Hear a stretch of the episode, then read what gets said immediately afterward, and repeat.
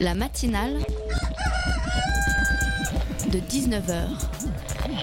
Et bah, c'est une émission qui parle de société, de politique, euh, Culture alternative. On va aussi parler de sport, euh, de gens dans la rue. et l'actualité en règle générale. On va peut-être parler des corbeilles à linge pas en osier d'Auvergne. voilà, il y aura, il y aura des invités. Des sociologues, des invités chercheurs. Les invités ne diront que des choses intelligentes. Ça va peut-être s'étriper un peu de temps en temps, mais La matinale de 19h, du lundi au jeudi jusqu'à 20h sur Radio Campus Paris. Attitude en dehors, chassé et hop, le danseur Benjamin Millepied lâche la barre du ballet de l'Opéra de Paris. Directeur de la danse depuis un peu plus d'un an, son énergie expansive n'aura pas suffi à ébranler les ors d'une maison qui honore plus la tradition que la grandeur des arts. Après tout, à quoi bon sortir du système totalitaire, d'une hiérarchie qui marque les corps des danseurs puisqu'elle ne les valorise? À quoi bon attirer la danse vers une mo- modernité salvatrice? À quoi bon essayer de traduire les émotions d'hier grâce aux gestes de demain? Que les étoiles restent donc sur la lumière, que les quadrilles meurent en fond de scène, que les années d'efforts de ces danseurs passionnés jusqu'à l'extrême disparaissent dans le grand cérémonial des conservateurs de tout poil. Que l'on continue de défiler en tutu, académique attitude, port de tête forcée, coups de pied meurtris. Que l'on parle de danse comme aujourd'hui ou de musique, de théâtre, de peinture, d'opéra, le problème reste toujours le même. Si ces arts sont condamnés à vivre dans leur grandeur passée, que peuvent-ils espérer? Des vestiges, des souvenirs, des hommages, rien de plus. Le mouvement physique est le moyen le plus universel d'exprimer ses émotions. La danse en est la plus belle expression. Ils l'ont oublié, pas Benjamin Millepied. La matinale de 19h, le magazine de Radio Campus Paris. Internet est partout depuis, déjà de nombreuses années, sauf qu'il faut. Bah, bah oui, quand même, je vois l'invité hocher la tête à côté, mais oui, l'Internet est maintenant partout, sauf qu'il a fallu attendre 2016 pour qu'il y ait un projet de loi complet sur le numérique. Ça s'appelle la République numérique, c'était porté par la ministre Axel Lemaire et elle a été votée à l'Assemblée récemment. Alors, quelles avancées pour les utilisateurs du net? Quelles critiques aussi est-ce qu'on peut faire à ce texte? On va en parler ce soir avec Christophe Talib, chargé de mission à la Quadrature du Net. Pourquoi il n'y a aucune stèle musulmane dans les cimetières français? Est-ce que tous les immigrés retournent dans leur pays d'origine pour s'y faire enterrer Drôle de question, mais c'est le sujet d'un documentaire vidéo que Louisa Benrezak, la réalisatrice, viendra nous présenter en seconde partie d'émission. Cette matinale, c'est aussi la vôtre, alors n'hésitez pas à réagir sur les réseaux sociaux, hashtag matinale19h. Allez, on est parti. Le projet de loi pour une république numérique que je vais soumettre à consultation pose les fondements d'une ambition économique et d'un projet de société à l'ère numérique. Cette société numérique, celle des données, de l'information, le gouvernement la veut innovante, ouverte, libre, fondée sur le partage des informations et des savoirs qui créent de la valeur et bénéficient à tous. Parce que la future loi pour une république numérique dessine ce projet de société, j'ai voulu que sa réalisation ne soit pas réservée aux seuls experts, mais qu'elle soit collaborative et ouverte à tous ceux qui souhaitent y participer. Un projet de loi pour une république euh, innovante, ouverte, euh, passée sur le partage. C'était Axel Lemaire qui parlait dans cet extrait sonore. Elle présentait son projet de loi sur la république numérique. Alors, est-ce qu'on a vraiment tout ça dans ce projet de loi? Est-ce que c'est vraiment le cas? On en parle ce soir avec Christophe Talib, chargé des campagnes à la Quadrature du Net. Bonsoir. Bonsoir. Je suis aussi avec Valentin ce soir qui est à mes côtés pour euh, faire toute cette première partie de l'émission. Bonsoir Valentin. Bonsoir Camille. Alors, la Quadrature du Net, on va quand même le rappeler, c'est une association de défense des droits et libertés des citoyens sur Internet. Jusque-là, je crois que j'ai bon. On vous a beaucoup entendu parler sur la question du maintien de l'état d'urgence, euh, contre laquelle il y avait une manifestation qui était organisée ce week-end. Est-ce qu'on peut dire, de manière générale, c'est un peu une mauvaise période là pour les utilisateurs du web? Vous avez beaucoup de fronts euh, dans vos campagnes? De manière générale, on est dans une, dans une époque difficile pour les citoyens. de Donc euh, que ce soit dans la question de l'équilibre des pouvoirs qu'on a pu voir sur la loi renseignement, ou la surveillance, ou l'atteinte de la vie privée, sur les questions de neutralité du net aussi. Donc c'est pas Internet n'est pas un monde à part. Donc nous on s'occupe des questions euh, qui ont en lien avec Internet et euh, avec euh, ce qu'on appelle depuis longtemps les nouvelles technologies qui sont plus si nouvelles que ça. Mais on est dans une période difficile, on va dire, pour tout le monde. Est-ce que ce projet de loi, il arrive tard pour vous? 2016, c'est quand même. Alors, ce projet de loi, il nous a été présenté depuis le début du quinquennat comme euh, le grand projet de loi euh, 2.0, digital, Dolby, Surround, etc. Euh, et on, est, on reste vraiment sur notre fin. Y a eu, alors, c'est pas le premier projet de loi qui a trait avec Internet euh, en France. Il y, a, une loi qui, euh, a créé un peu la, quadrature du net. C'était la loi sur la confiance de l'économie numérique, c'est la LCEN en 2004, qui impose euh, la responsabilité des hébergeurs de retirer du contenu à partir du moment où ils ont notifié qu'il est manifestement illégal. Alors la, la définition de qu'est-ce que manifestement illégal, c'est tout un, c'est tout un gros sujet.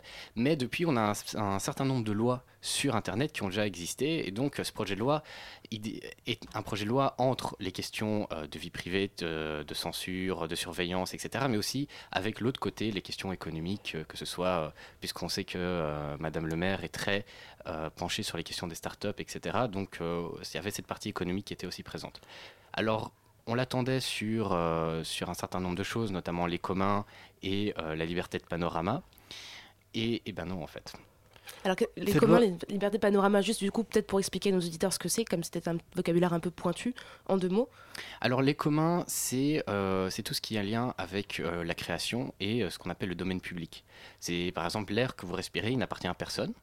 Et euh, un certain nombre de choses sur Internet devraient être aussi comme ça. Seulement, on a un ancien monde des lobbies, euh, des lobbies du culturel, hein, qui a pour but de con- continuer à garder euh, ce patrimoine culturel et à le conserver dans une petite cage et euh, ne le, vendre alors qu'il devrait déjà être dans le domaine public. Ce qu'on appelle la liberté de panorama, c'est euh, la liberté de pouvoir faire des photos et de les partager et même de les vendre de, lieux publics ou de bâtiments publics. Et bien par exemple, la, liberté de panorama, aujourd'hui on ne l'a pas en France, et on ça vous interdit de publier une photo de la tour Eiffel la nuit. L'éclairage de la tour Eiffel est sous euh, droit d'auteur, et donc il vous est tout à fait interdit de, euh, de partager ce genre de photos et même de la vendre. Et donc pour vous, c'était des questions capitales dans ce projet de loi? Ah, c'est tout Parce à que, fait. c'est parce que ça paraît un peu anecdotique, là, on parle de Tour Eiffel la nuit, mais en quoi c'est capital? Alors, on ça paraît anecdotique quand on parle de Tour Eiffel la nuit, mais là, je vous parle en fait de faire des photos euh, de bâtiments publics et de pouvoir les partager, que ce soit sur votre blog, que ce soit d'utiliser un- ce qu'on appelle le domaine public ou de manière générale les, les choses publiques. Euh, pourquoi est-ce qu'on ne pourrait pas utiliser, vous prenez une photo, vous créez par exemple votre site entreprise de visite de bâtiments intéressants à Paris, par exemple. Et euh, vous prenez des photos de ces différents bâtiments et vous voulez les afficher sur votre site web pour euh, faire votre publicité en disant voilà, euh, le parcours A, on va visiter tel, tel, tel et tel bâtiment. À ce moment-là, en fait, un certain nombre de ces bâtiments sous son droit d'auteur, donc leur, architecture, même si l'architecte est mort depuis bien longtemps, Monsieur Eiffel est mort depuis un certain nombre de temps, donc ce n'est plus lui qui va bénéficier non plus du droit d'auteur, quoi qu'il en soit, mais là, on se retrouve dans un, moment où en fait, on va vous interdire d'utiliser ces photos-là, sauf si vous vous acquittez des droits d'auteur qui atteignent des sommes assez faramineuses et votre, euh, votre petite entreprise va pas faire long feu. Mais alors du coup, sur tout- toutes les autres questions qui sont balayées par ce projet de loi, notamment euh, la notion de données d'intérêt général, l'ouverture des données publiques euh, aux internautes, la protection de la vie privée, sur toutes ces propositions qui ont été faites, pour vous, c'est...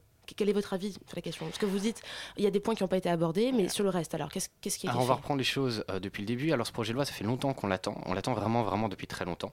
Et il arrive très tard dans ce quinquennat qui a été plus ou moins catastrophique sur les questions euh, informatiques.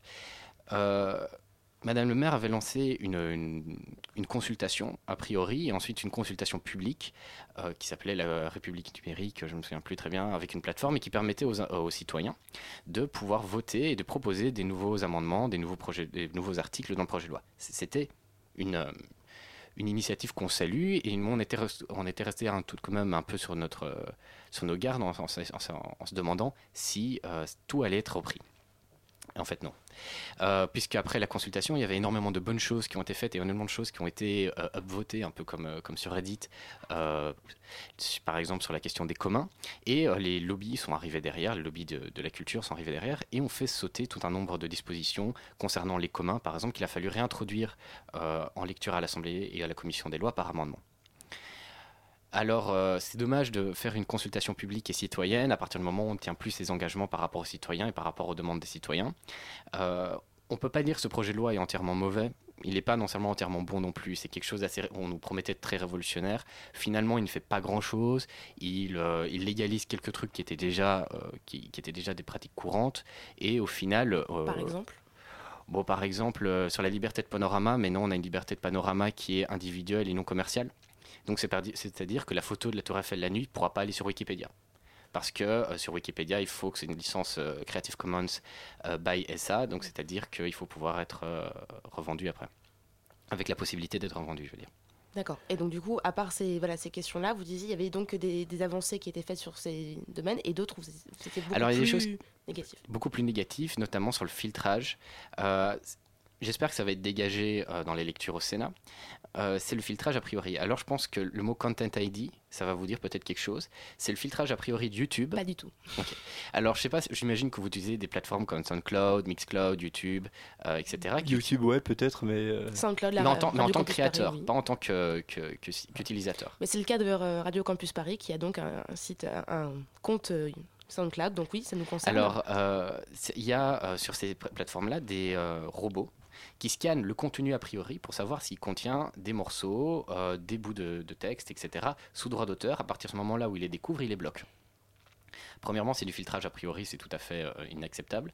Euh, deuxièmement, c'est une forme de censure, puisque que faire, par exemple, si vous voulez partager un morceau que vous ne trouvez pas sur YouTube, par exemple, mais qui est comme sous droit d'auteur, eh ben, vous ne pouvez pas le mettre. C'est déjà arrivé à plusieurs personnes. Comment vous pouvez réconcilier euh, les droits d'auteur et Internet, justement, le domaine commun? Alors, on réconcilie Internet et le domaine commun de façon très simple. Par contre, sur les questions de droit d'auteur, on est pour un vrai droit d'auteur pour les auteurs et pas pour les, euh, intermédiaires et les lobbies. On est, euh, si vous regardez vraiment aujourd'hui, la plupart des auteurs, et on en reçoit des mails euh, de, on va dire, de plaintes de la part d'auteurs qui disent qu'ils ne peuvent pas finir le fin de mois et, que, euh, et qui critiquent clairement la quadrature en disant que vous voulez l'abolition du droit d'auteur. C'est fou. On ne veut pas l'abolition du droit d'auteur, on veut l'avènement d'un vrai droit d'auteur pour les auteurs et pour les créateurs et pas pour les personnes qui les distribuent et qui au final, parce qu'aujourd'hui, le droit d'auteur, enfin les personnes qui vivent du droit d'auteur sont une minorité euh, d'artistes et une grande majorité d'intermédiaires et euh, de, de maisons d'édition, etc. Intermédiaire, serait ce- label, tout ça, c'est ça. Voilà. Que serait ce nouveau droit d'auteur? Alors, on a des propositions qui sont très claires, euh, qui sont expliquées de façon extensive sur euh, notre site internet. Si vous allez sur le site internet, vous avez la partie propositions et vous avez euh, un document qui est assez long, mais très complet, qui s'appelle Éléments pour une réforme du droit d'auteur. On n'a pas une solution simple, mais on a des grandes pistes, et ces grandes pistes sont à discuter aussi.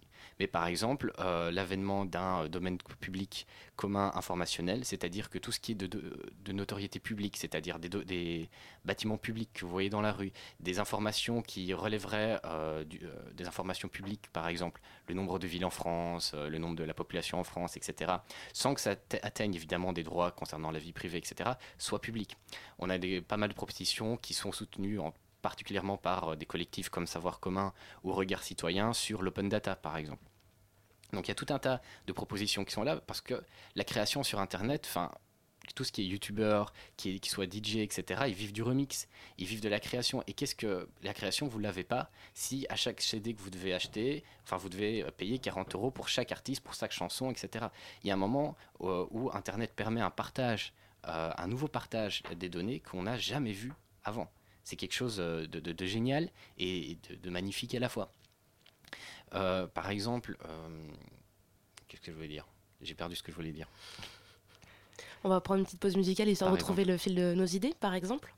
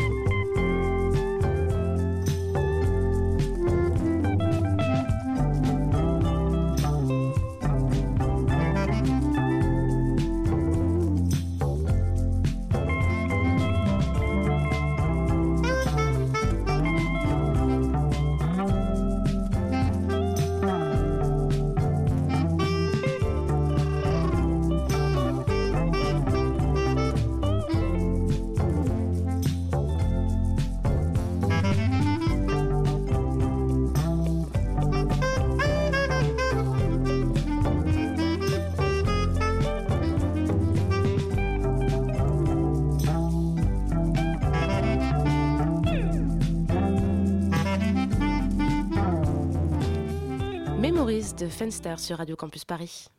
La matinale de 19h du lundi au jeudi jusqu'à 20h sur Radio Campus Paris.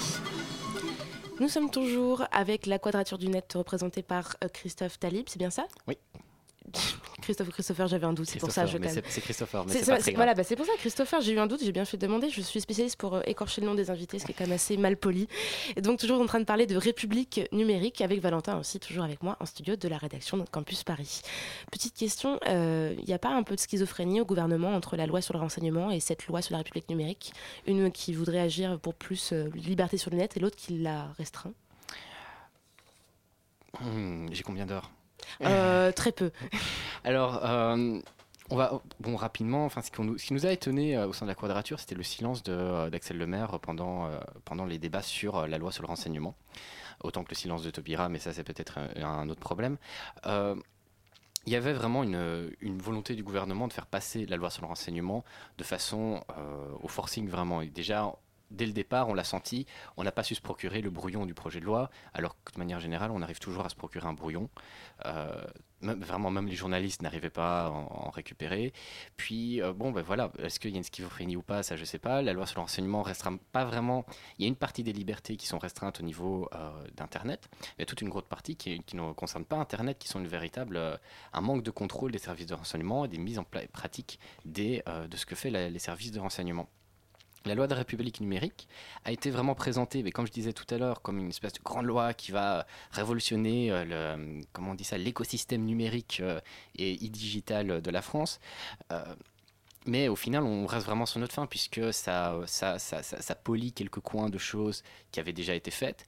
On a évité la, des vraies mauvaises choses par exemple, les backdoors, c'était un amendement qui a été proposé par euh, NKM qui permettait de mettre des portes dérobées, dans, qui demandait aux constructeurs de mettre des portes dérobées dans le matériel informatique, donc qui permettait en fait de, faire disparaître la vie privée. Alors là, ça devient très, très technique, donc du coup, juste en, quelques mots. Alors, une, une backdoor, enfin une porte dérobée par, en français, c'est euh, un, un, trou qu'on mettrait dans la sécurité de votre ordinateur qui permettrait, via un logiciel, euh, de récupérer vos données. C'est par exemple, vous avez votre ordinateur, par exemple, on va faire ça autrement. Vous avez une maison, et votre maison, vous avez la porte, vous avez la clé de la porte, vous avez des fenêtres, vous avez fermé les fenêtres. Sauf que le constructeur de votre maison, le menuisier ou etc., a construit une petite porte dans la cave, dont lui seul a la clé, et qui lui, qui lui permet de rentrer dans votre maison. Et donc ça, c'était envisagé comme euh, politique C'était envisagé, euh, Axel Lemaire a dit non, et on a trouvé ça assez sympa de sa part de dire non. Euh, mais de l'autre côté, il y a le filtrage, comme je disais, le filtrage automatique a priori sur les plateformes, qui n'est pas nécessairement une bonne chose non plus. Donc le reste n'est pas mauvais, enfin c'est pas une mauvaise loi, c'est pas une bonne loi non plus. En fait, on reste sur notre fin, sur, sur ce qui avait été annoncé. Donc euh, vous, luttez contre la censure du net. Déjà première question, quel type de censure du net vous parlez? Est-ce que vous avez des exemples? Euh, Alors de manière simple, la censure, on s'oppose à tout type de censure, un a priori et deux administrative. C'était de toute façon, en général, quand elle est a priori, elle est administrative ou bien elle est automatique et privée. Donc la censure automatique et privée, c'est ce que je parlais tout c'est de ce dont je parlais tout à l'heure, euh, c'est-à-dire des, euh, algorithmes comme Content ID et des choses comme le robot copyright. Vraiment, on a un robot copyright qui euh, vérifierait tout sans décision d'un juge. Une censure administrative, c'est une décision de la police qui décide, par exemple, pour le blocage de sites faisant l'apologie du terrorisme, c'est la police qui décide, on va bloquer ce site web. Alors, euh, euh, pareillement pour la LCEN, donc les extensions de la LCEN qu'il y a eu sur des contenus manifestement illégaux, euh, c'est une notification et c'est aux hébergeurs d'avoir la responsabilité d'enlever ça. Et on n'est plus du tout dans un système où un juge décide si tel ou tel, un juge judiciaire vraiment, qui déciderait au cours d'un procès, si tel ou tel contenu devrait être censuré ou pas. Parce que la, la question la plus, la plus compliquée dans tout ça, c'est la liberté d'expression c'est quand même une des valeurs. Elle doit être totale ou pas? Alors en France, elle n'est pas totale. Oui, il y a la loi de 1981 qu'on est en train de déficeler euh, petit à petit. Euh, il y a un certain nombre de choses. Euh, il y a les lois, les lois mémorielles par rapport à la Seconde Guerre mondiale. Donc il faut, il faut arrêter de penser que la liberté d'expression est totale, on va dire absolue. En France, il y a des lois et elle est restreinte sur certains, un certain nombre de sujets. C'est très différent du système américain, par exemple. Mais euh, de l'autre côté, à partir du moment où on doit restreindre euh, euh, la liberté d'expression, ça doit venir par la décision d'un juge. Par exemple, la difficulté de décider si un contenu fait l'apologie du terrorisme ou pas. Par exemple, aujourd'hui, on est dans un contexte politique qui facilite la considération de ce qu'est un contenu terroriste, par exemple. Bon, euh, c'est facile, c'est ce qui amènerait à aller euh, faire le djihad en Syrie, l'État islamique, etc. Sauf que là, on est euh, dans un, contexte où le mot terrorisme a toujours été utilisé d'un point de vue politique et a toujours évolué. Les terroristes d'il y a 30 ans, c'est pas les terroristes d'aujourd'hui. Les terroristes d'il y a 100 ans, c'est pas les terroristes d'aujourd'hui non plus, ni d'il y a 30 ans. Alors, on a, on le droit de se demander qu'est-ce qu'on est en train de construire comme arsenal législatif, ou même comme arsenal non législatif ou législatif par rapport à un certain nombre de contenus? Et dans quel type de société on va se retrouver? Parce qu'aujourd'hui, Internet permet une véritable liberté d'expression, permet un, débat public avec ses bons et mauvais côtés. Enfin, les commentaires des journaux, tout le monde les a lus, on trouve ça ignoble, mais de l'autre côté, c'est la, même chose que ce que vous aurez dans, la rue comme, euh, discussion. Quelqu'un qui vous insulte parce qu'il vous a bousculé dans le métro, ça arrive tous les jours. Et quelqu'un qui, insulte telle ou telle association ou telle ou telle euh, société privée par rapport à un article dans un journal, ça arrive aussi, mais on apprend par rapport à ça. D'accord. Alors le projet du, de, pour une république numérique pourrait-il renforcer ces méthodes de censure et si oui, comment? Vraiment d'un point de vue euh, purement législatif. De mémoire, mais je peux me tromper, il euh, n'y a, pas de, euh, a pas de disposition par rapport à ça dans le projet là. D'accord. Aucune. non, mais c'est en fait c'est lié c'est par exemple sur les questions de, euh, de, pédopornographie c'est la loi de l'OPSI de 2011 par rapport au contenu faisant l'apologie du terrorisme c'est euh, la loi terrorisme de novembre 2014 par rapport il y a eu des amendements dans la loi santé par rapport au contenu faisant euh, l'apologie pour pro anorexie mais je crois que ça a été recalé il y a une extension de la LCEN dans la proposition de loi sur la prostitution qui demande aux hébergeurs de retirer des contenus faisant l'apologie du système prostitutionnel. Donc ça, il y a tout un tas de dispositions qui existent dans d'autres lois, mais qui ne sont pas euh, dans le projet de loi République numérique. On a beaucoup parlé de droit euh, à l'oubli et de mort numérique en fait dans les médias après, après la proposition de cette loi. Qu'est-ce que cela veut dire concrètement Est-ce que c'est vraiment quelque chose qui révolutionne notre manière d'être sur le web ou pas? C'est une question vraiment large ça. en ce qui concerne le droit à l'oubli, ça vient d'un arrêt Enfin, faut, arrêter de croire au droit à l'oubli. C'est difficile, mais euh, il y a un très, très chouette article de, Norton, Queen Norton, qui est une journaliste américaine euh, qui travaille beaucoup, donc qui est très proche des milieux hackers, etc., qui dit que euh, toute donnée sur Internet a vocation ou à disparaître ou à être publique. Alors sur le droit euh, à l'oubli, on nous a fait vraiment, euh, on nous a vraiment fait euh, rêver en disant ah, vous pourrez faire disparaître vos données d'internet, sauf qu'aujourd'hui on ne peut plus avoir la, la, sécurité et l'assurance qu'une donnée est effacée d'internet. Par exemple, Snapchat, on dit que vos images ont disparu, mais il y a, maintenant vous pouvez payer pour les récupérer. Donc est-ce qu'elles sont vraiment disparues ou est-ce qu'elles sont juste dans un petit serveur, etc le droit à l'oubli, au final, en fait, comme il, est, régi par euh, euh, la jurisprudence de la CJUE, la Cour de justice de l'Union européenne, c'est un droit au déréférencement sur Google Search sur un certain nombre de domaines de Google. Jusque-là, ça marche sur google.es et google.de. Ça ne marche pas sur google.fr ni google.com, etc. Et le déréférencement, c'est simplement qu'on va enlever le Google va enlever le lien quand il aura décidé s'il faut qu'il fasse ou pas. Donc c'est pas un juge qui décide, c'est Google, donc une société privée qui décide ça, euh, si euh, tel ou tel lien a lieu ou pas euh, d'être enlevé. Donc c'est pas du tout un droit à l'oubli. D'ailleurs, il faut pas arrêter de parler de droit à l'oubli, mais plus parler d'un droit au déréférencement. Sur les questions de mort numérique, j'ai pas lu grand chose là-dessus. Ça peut être intéressant dans le futur de réfléchir socialement ce que ça veut dire la mort numérique, ou bien est-ce que le numérique nous rendra-t-il immortel? Il y a un film avec Johnny Depp là-dessus d'ailleurs, je crois. Ah, ça me dit rien sorti, je crois, en septembre euh, cette année ou l'année passée. Mais enfin, où il, il, va mourir. Et puis, alors, je sais pas si c'est un bon film. À mon avis, ça a l'air d'être un sacré navet. Mais, euh, mais, pareil, mais euh, voilà, ça, ça, je pense que c'est des questions plus sociales on va laisser la place aux sociologues là-dessus. Et une dernière question, peut-être du coup, peut-être moins pour les sociologues. Euh, là, on est sur une législation française. Est-ce que c'est pas un petit peu illusoire de vouloir faire une législation uniquement française et pas européenne, voire mondiale, sur la question de l'Internet, qui par définition, lui, est mondial Ça fait 25 ans qu'on se pose cette question-là. Ça fait 25 ans qu'on euh, qu'on se pose de la question de la territorialisation du droit par rapport à Internet. Et aujourd'hui encore, on se retrouve sur ces questions-là, par exemple sur les questions de surveillance ou de vie privée ou de déréférencement. Alors, au final, on, va, euh, c'est pas une mauvaise chose puisqu'il y a un certain nombre de choses qui sont régies par la loi, euh, par exemple les questions d'économie numérique, etc.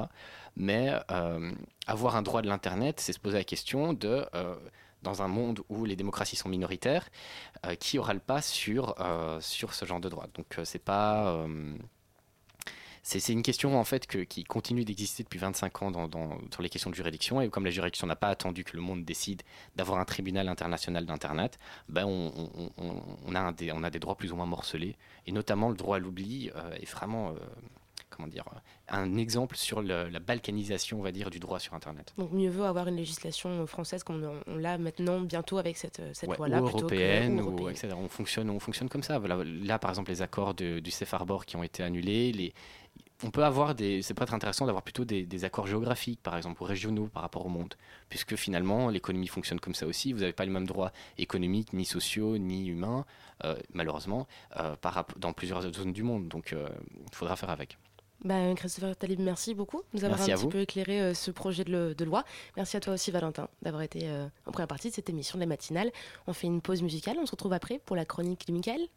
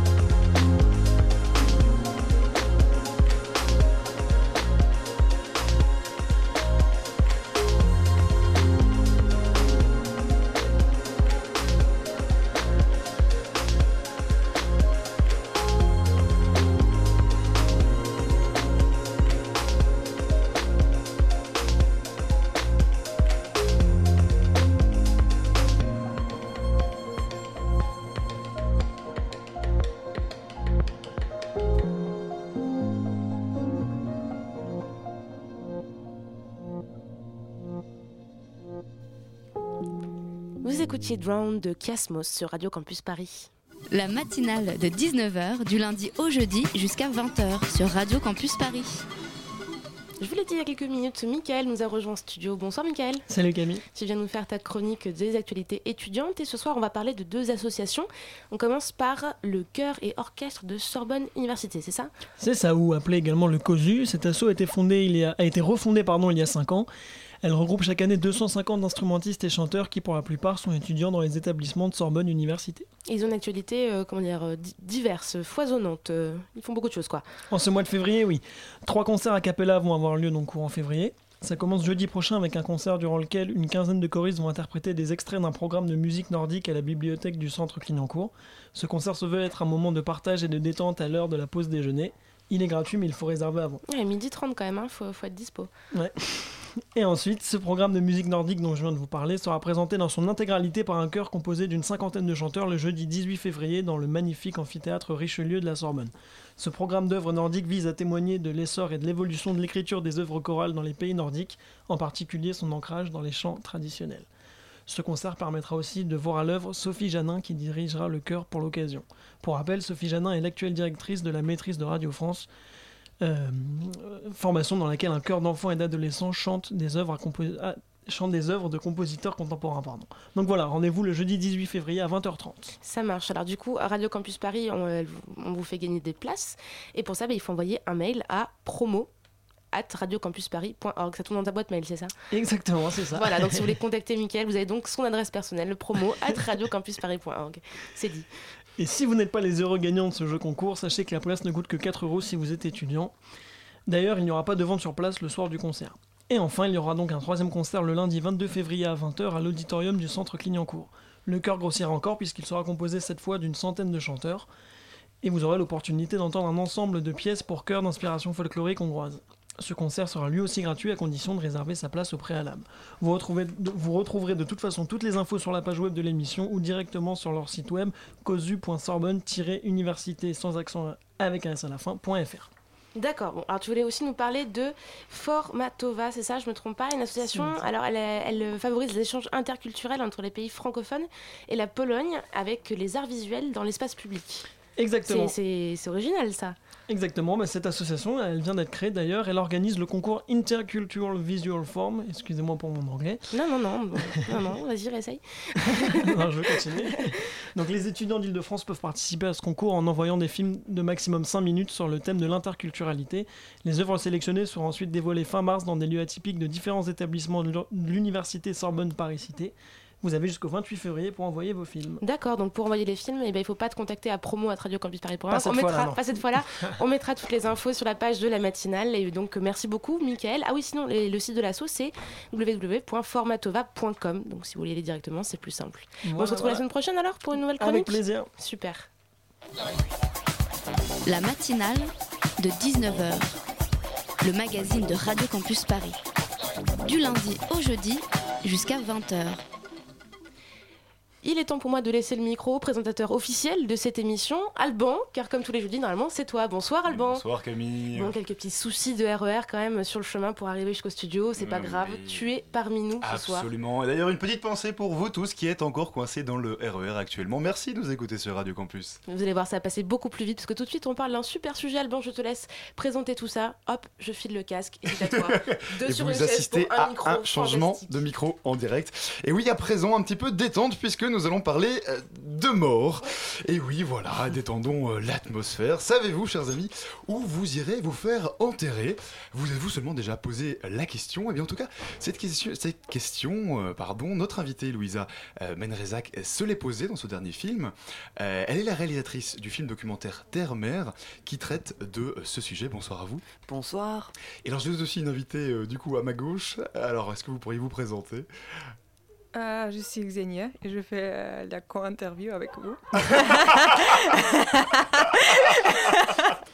Voilà, absolument. Bah écoutez, voilà, j'ai pris.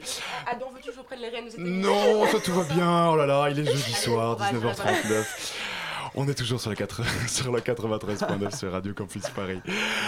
Voilà, tout va bien. Alors, reparlons du sujet qui nous intéresse, reparlons euh, de la mort. Je reprends ma question, où euh, comptez-vous Alors, pas la mort, mais je te coupe euh, juste, Oui, c'est pas la mort, c'est l'identité. L'identité. Alors, parce que du coup, dans ce, dans ce, l'identité, en fait, dans ce film, grosso modo, alors la première scène, hein, je, sans gâcher tout le, tout le suspense, euh, c'est tout simplement, euh, tu mets en scène ta mort. Euh, en te demandant où irait ton corps après la mort. Alors c'est quand même un peu, on va dire étrange comme euh, début de film. Ce que tu questionnes, c'est quoi justement? C'est En fait, euh, je questionne le rapatriement, mais de la génération. En fait, 90% de la génération de, des enfants d'immigrés, des parents des enfants d'immigrés, se font rapatrier les pieds devant. Et moi, en fait, au lieu de faire un reportage plan-plan sur euh, les vieux immigrés qui rentrent au pays, j'ai décidé de faire euh, le rapatriement sauce ma génération. Et du coup, je me rapatrie moi-même. Mhm. Parce que donc en fait c'est une, une des questions qui, qui se posent hein, quand je, je demandais bah, où irez-vous faire enterrer pour notamment toutes les personnes d'origine immigrée ou les petits euh, ou les, générations suivantes c'est la question de est-ce qu'on se fait enterrer en France ou est-ce que du coup on rapatrie son corps c'est bien ça Ouais, comme un Auvergnat qui est monté à Paris ou un Bourguignon qui est monté à Paris et qui a un cimetière familial euh, qui est pas euh, dans le lieu où il vit. Et finalement, c'est une question universelle. c'est la question de sa place. Alors la plupart des personnes euh, alors la plupart des personnes se font du coup euh, ramènent leur corps euh, en Algérie au bled c'est en Dans, tout cas dans la- le cas de la génération de nos parents, oui. C'est ça. 90%. Et du coup, il y a des entreprises euh, qui sont spécialisées dans ce domaine-là et qui rapatrient les corps. Ça, c'est quand même assez C'est incroyable. ça, il y a des entreprises de pompes funèbres musulmanes. Mais est-ce que le film est autobiographique? Vous avez déjà eu ce problème ou ce, Euh, en fait, je l'ai écrit euh, bien avant, euh, bien avant avoir eu affaire à ça. Mais j'ai eu affaire à ça dans ma vie, puisque j'ai perdu ma mère il y a 5 ans. Et du coup, je l'ai rapatriée. Mais j'avais écrit le film avant, donc ça n'a rien à voir. C'est une question que je me posais tout court. Mais en fait, la mort, c'est un prétexte. C'est un point d'entrée pour parler d'identité. Euh, c'est une façon, c'est égalisateur, c'est universel, et c'était une façon de faire se projeter les gens dans des questionnements identitaires, alors que parfois ils se disent qu'ils en ont pas de problème d'identité, parce qu'ils n'ont pas l'impression qu'ils en ont plusieurs des identités, alors qu'en fait on est tous traversés par plein d'identités et qu'on a tous des questions identitaires. Mhm. La question derrière, en fait, quelque part, c'est quoi? C'est à, à quelle terre j'appartiens? Euh, Ou est-ce Ouais. que j'ai envie de, euh, finalement, de, bah, bah, pas de vivre après ma mort, enfin, cas, de reposer euh. Bah, c'est un peu une boîte de Pandore, mon film. Il y a forcément la question immigrée avec cette idée que euh, l'enracinement en France, quand est-ce qu'il va se faire? Est-ce qu'il va se faire avec nos neveux, leurs enfants, les enfants de leurs enfants? Il y, a, ces- il y a cette boîte, de- il y a ça dans la boîte de Pandore, mais il y a aussi d'un côté plus universel, ben où est sa place? Par exemple, notre génération, on vit à l'étranger souvent, euh, on est des expatriés, on fait Mhm. Erasmus, euh, et finalement, on a plusieurs identités qui nous traversent à la fin. Et aussi, quand on est mort, on a des réponses sur son identité qu'on n'a pas de son vivant. Et du coup, pour moi, c'était une façon de trouver des réponses sur mon identité de mon vivant en prenant comme prétexte euh, cette, cette mort fictive. Et puis je me suis aussi inspiré des situationnistes. Euh, Tristan Zara a organisé, euh, ou Dada, je sais plus, l'un des deux, avait, euh, avait mis en place ses propres funérailles. Il avait fait dévaler euh, son cercueil sur la scène.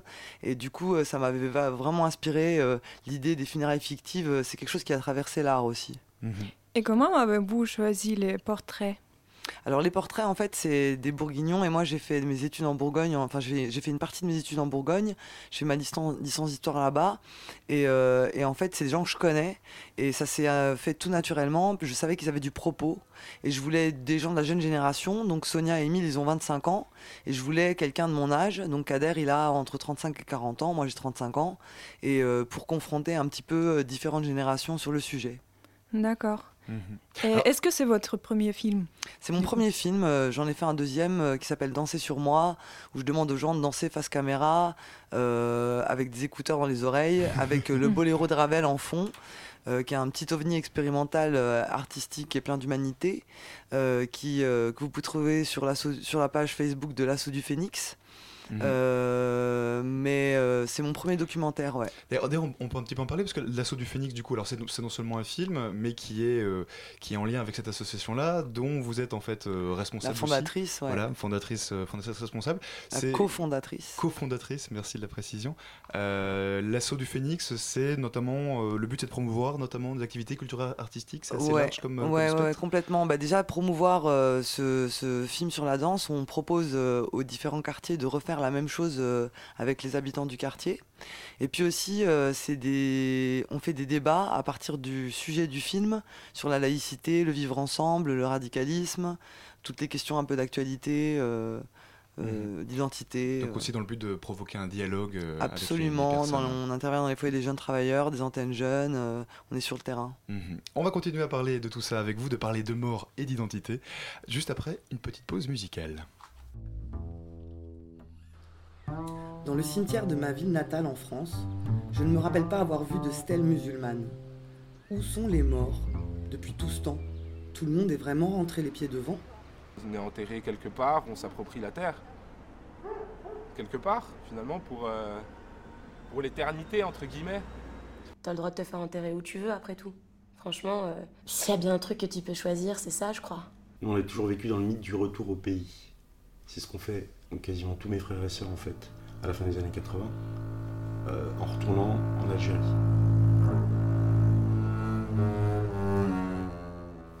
Il y avait un petit peu de musique quand même sur la fin, mais ce que vous entendiez à l'instant, ce n'est pas une musique, c'est plus qu'une musique, c'est une bande-annonce. C'est la bande-annonce du film dont on est en train de, de parler. Nous sommes toujours donc avec euh, notre invitée Louisa euh, Benrezak euh, pour parler de mort et d'identité. Euh, et qu'est-ce que le corps signifie pour vous, personnellement?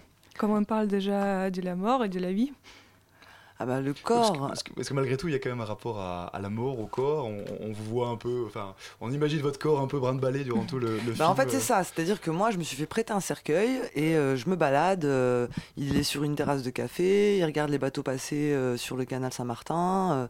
je me balade avec ce corps. et en fait, ce que le corps représente pour moi, c'est bah, l'habit de l'âme, c'est l'habitacle de l'âme plutôt. C'est la boîte de l'âme. Et du coup, je sais plus quel philosophe allemand disait qu'une civilisation qui sait pas enterrer ses morts a perdu toute dignité. Mais euh, en fait, euh, c'est aussi ça qui m'a interpellé. Il y a un problème de place funéraire pas pensée des immigrés en France. Et Mhm. c'était aussi un des sujets du film. Euh, et euh, du coup, le corps, euh, il a de l'importance pour moi parce que j'ai fait du sport aussi. Et, Mhm. euh, et du coup, euh, j'ai fait beaucoup de sport et c'est peut-être ça aussi qui m'a poussé à m'interroger sur ce qu'allait devenir mon corps, celui avec lequel j'avais fait tant de choses. Et vous avez décidé où vous voulez être, être enterré? Je sais toujours pas après avoir fait un film de 52 minutes. donc, euh, je sais toujours pas. Donc c'est un peu difficile. D'accord. On, on- on continue du coup à parler de ça juste après cette fois une vraie pause musicale. You know these days when you feel all alone. You know these days when you're frozen to the bone.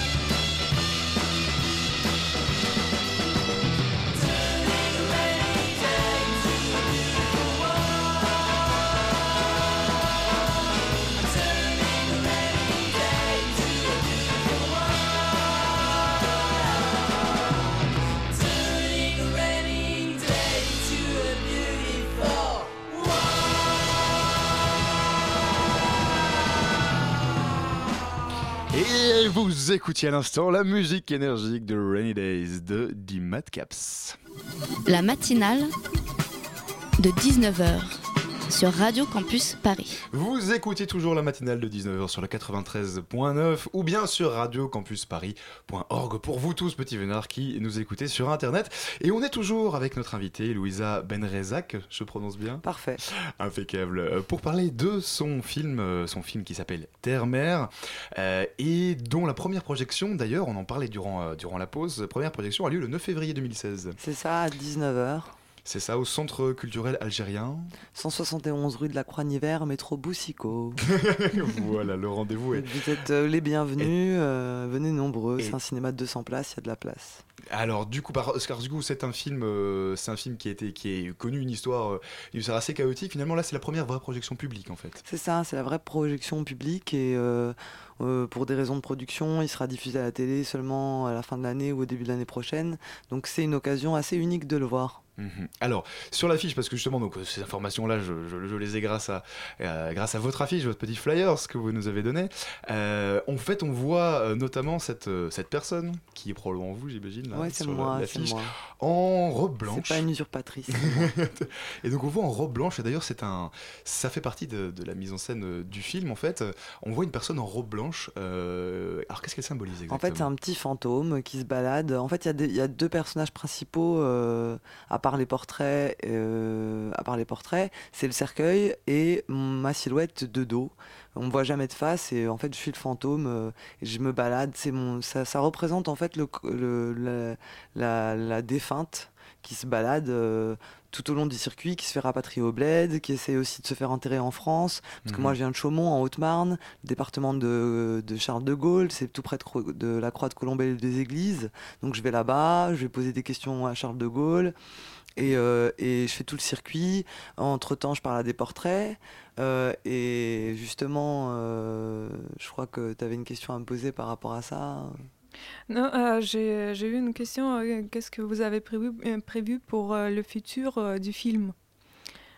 Comme, euh, Le Est-ce que vous, a- film vous Ah, allez que- participer au festival euh, Oui, oui, il oui, on parle de la première projection, mais est-ce qu'il y a des, Oui, des bien suites sûr. euh Mais bien sûr, il aura une vie de film euh, d'un documentaire normal. Il va être diffusé dans des festivals, il sera diffusé à la télé.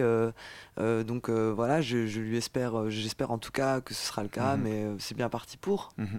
Alors votre film parle d'un d'un pub- parle d'un public assez particulier parce que vous êtes une française donc d'origine algérienne. Ouais. Euh, donc ça, les- la question d'identité, de mort se pose là dans votre film principalement pour la communauté algérienne. Euh, Est-ce que vous avez l'impression par contre, je vais, je vais te couper, je dirais pas exactement ça en fait. D'accord. Parce que si tu veux, je pars d'un principe où je raconte ma propre histoire Mhm. pour que les gens puissent s'identifier et se projeter ensuite dans leur, dans leur euh, propre identité. Donc oui, certes, ça parle d'une jeune fille d'origine algérienne, mais, c'est, mais ça parle pas de, de, des Français d'origine algérienne.